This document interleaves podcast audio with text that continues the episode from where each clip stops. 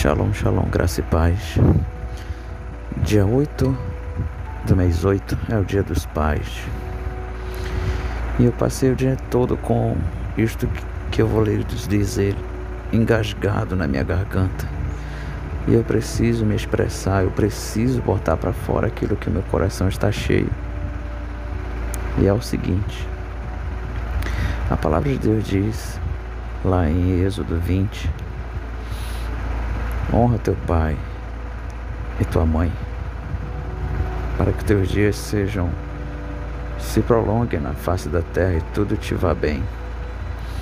Depois, o apóstolo Paulo repete esse mesmo versículo lá no livro dos Efésios, dizendo: Honra teu pai e tua mãe,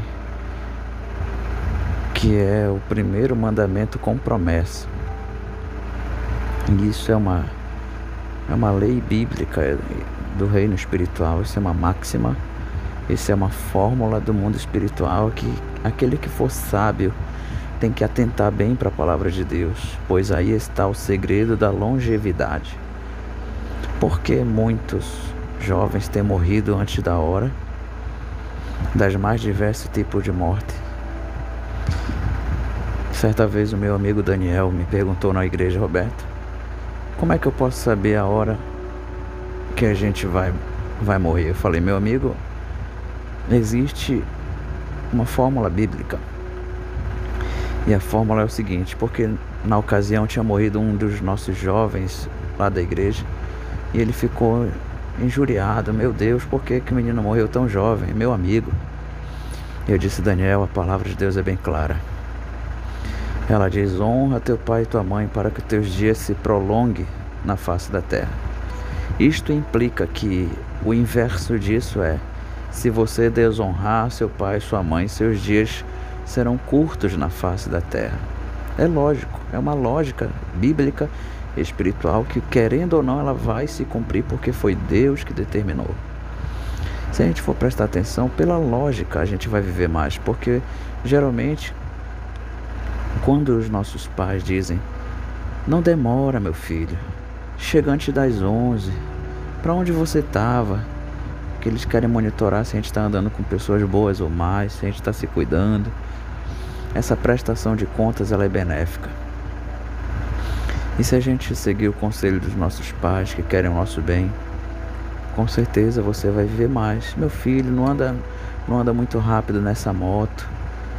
Minha filha não anda com esse tipo de gente. Esse pessoal só, só vai querer o teu mal. Cuidado. Se os filhos ouvissem mais seus pais, com certeza não estariam mais vivos hoje. Entre outros conselhos que eu poderia dar como exemplo, eu vou parar nesses aí. Você pode refletir na sua realidade. Eu lembro da frase que meu pai dizia. Quando se trata da palavra de Deus, não importa se você entende ou não entende, você só precisa obedecer, mesmo você não entendendo.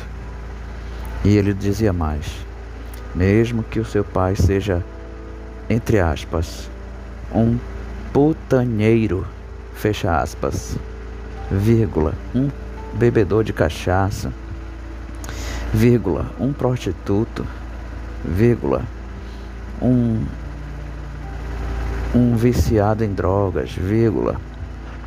Seja lá qual for o defeito que o seu pai tenha,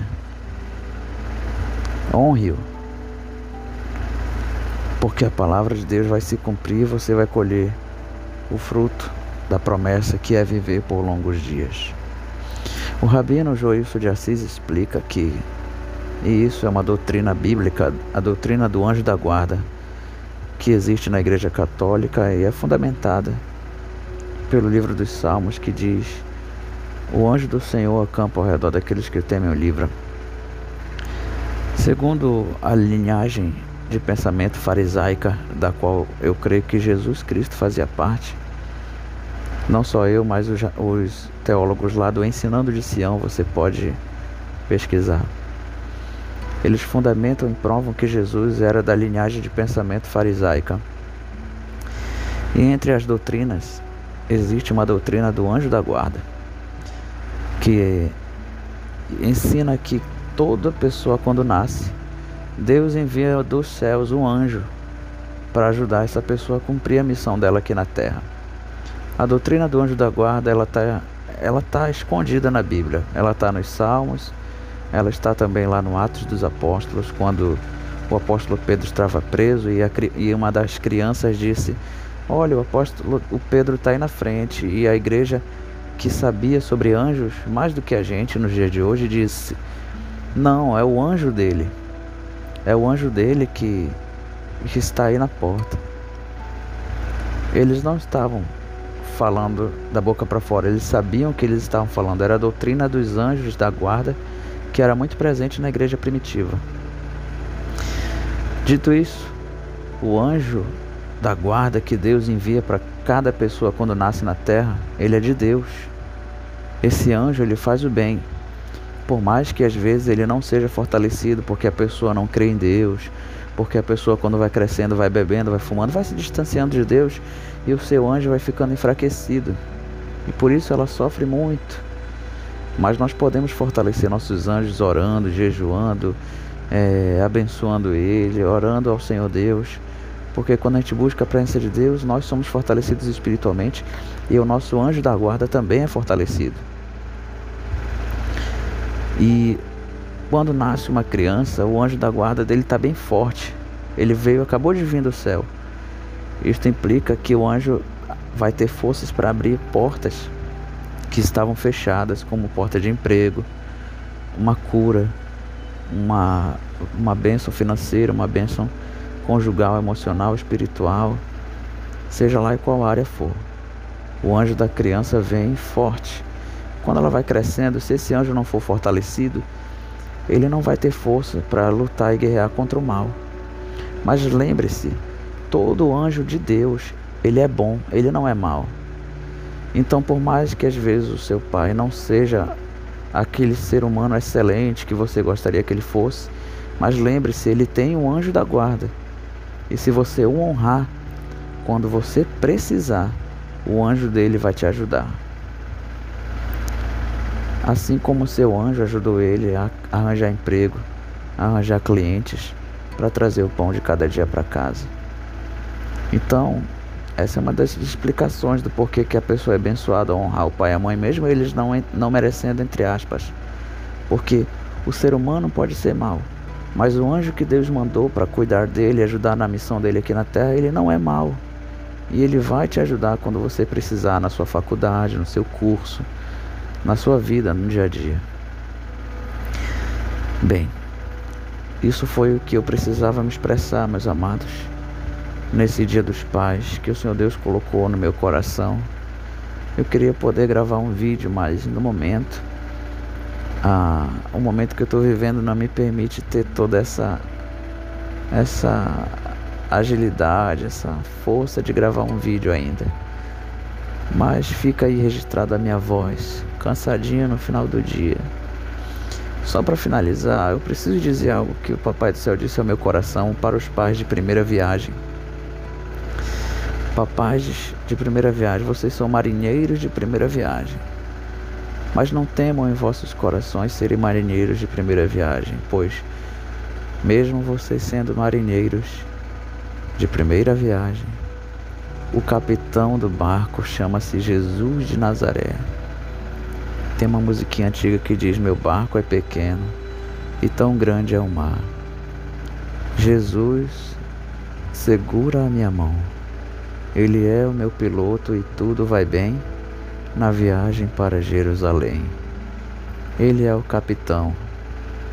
Então não tema, porque você é o marinheiro, mas o Senhor Jesus é o capitão desse barco. Então não vai faltar o alimento, não vai faltar a providência emocional, não vai faltar nada se você confiar nele para ser o capitão do barco da sua família. Então entregue a sua família nas mãos do Senhor Jesus. E você vai conseguir navegar nessa viagem e chegar até o final com êxito, com vitória. E receber a coroa da vida das mãos do Senhor Jesus. E quando você for prestar contas de cada um dos seus filhos, você vai poder dar um sorriso e dizer: Mestre, está aqui aquilo que o Senhor entregou nas minhas mãos. Amém, amados? Então, honra os, Pai, honre o seu Pai, se você quiser viver por muito tempo e bem na face da terra. Porque, mesmo que ele não seja a melhor pessoa do mundo, que ele não seja a melhor pessoa do mundo, mas existe um anjo que Deus enviou quando ele nasceu, que está pronto para lhe ajudar. E isso só é possível se você fizer, se você honrar, porque a moeda da fé, a moeda do mundo espiritual chama-se fé. Se você não tiver atitude de fé, você vai ser pobre espiritualmente. Você não vai ter como fazer a tzedakah, chamada a oferta. Então, a palavra de Deus diz que onde abundou o pecado, superabundou a graça. É impossível você receber uma bênção se você não fizer algo por alguém que não merece, entre aspas. Para você ser abençoado, você tem que fazer algo pelos que não merecem. Lembre-se, Jesus disse: o que que de que adianta você amar só aqueles que te amam? Mas se você amar os seus inimigos, você terá galardão. Então ame, tenha atitude de fé, honre e receba vida longa e próspera obedecer a palavra de Deus. Amém?